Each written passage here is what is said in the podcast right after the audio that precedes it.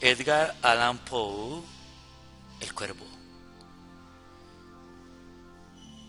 Cierta noche asiaga, cuando, con la mente cansada, meditaba sobre varios libracos de sabiduría ancestral y asentía adormecido, de pronto se oyó un rasguido, como si alguien, como si alguien, como si llamara a mi portal, llamara a mi portal, llamara a mi portal.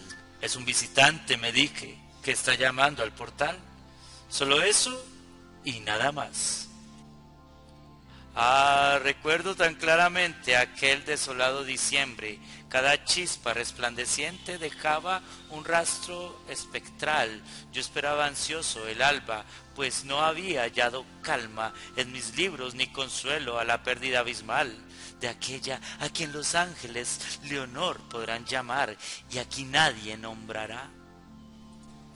Cada crujido de las cortinas purpúreas y cetrinas me embargaba de dañinas dudas y mi sobresalto era tal que para calmar mi angustia repetí con voz mustia, no es sino un visitante que ha llegado a mi portal, portal, esperando, esperando, solo eso, solo eso, solo eso, y nada más de pronto me animé y sin vacilación hablé, caballero, dije, Oh señora, me tendréis que disculpar, pues estaba adormecido cuando oí vuestro rasguido, sido vuestro golpe en mi portal, que dudé de haberlo oído.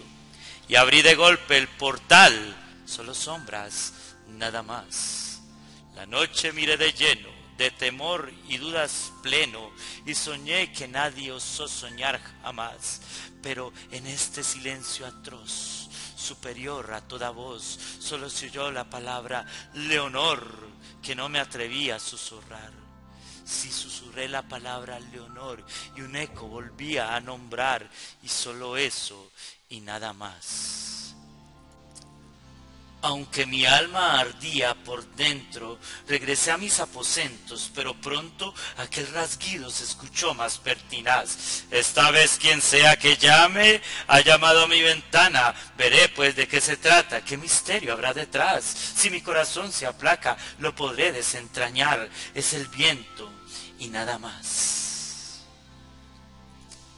Mas cuando abrí la persiana se coló por la ventana agitando el plumaje un cuervo muy solemne y ancestral.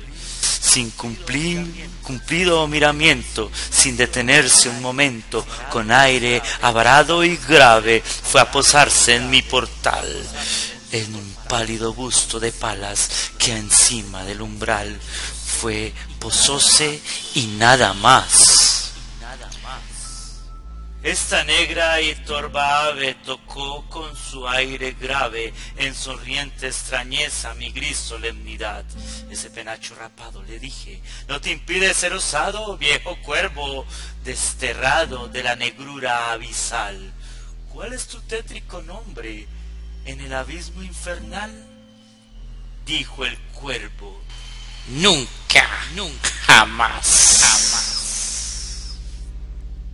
ave zarrapastrosa tuviera esa voz virtuosa, sorprendiéndome, aunque el sentido fuera tan poco cabal, pues acordaréis conmigo que pocos habrán tenido ocasión de haber posado tal pájaro en su portal, ni ave ni bestia alguna en la estatua del portal que se llamara nunca jamás.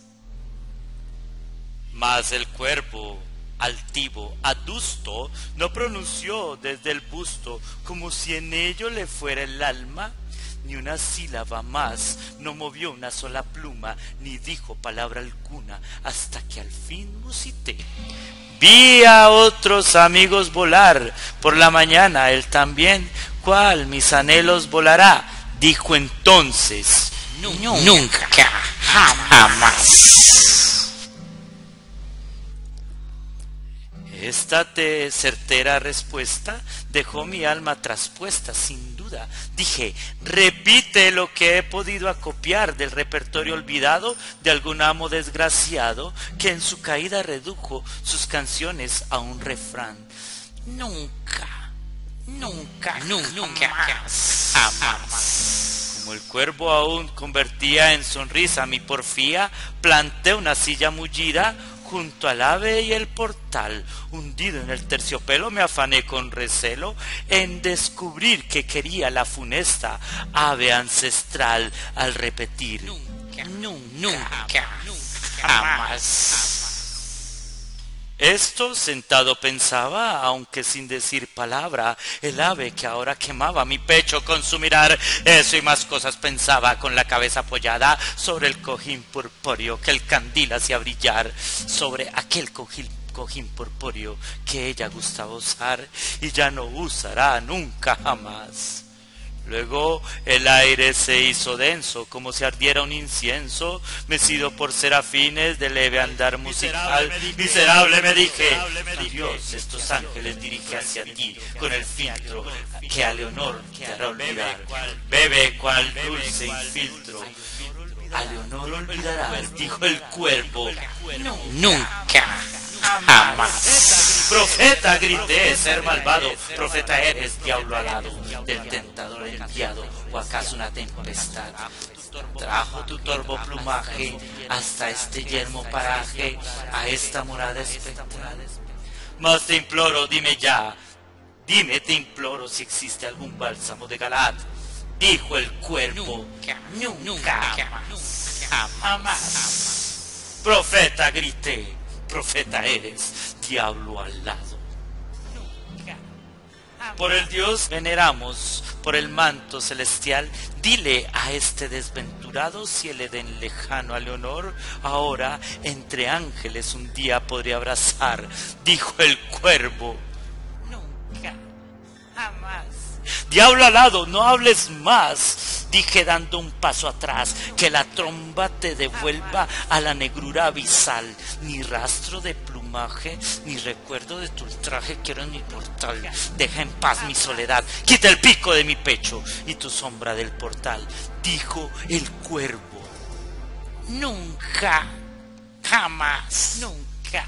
Y el impávido cuervo usado aún sigue sigue posado en el pálido busto de palas que hay encima del portal y su mirada aguileña es la de un demonio que sueña, cuya sombra el caldil en el suelo proyecta fantasmal, y mi alma de esa sombra que allí flota fantasmal no se alzará nunca, jamás.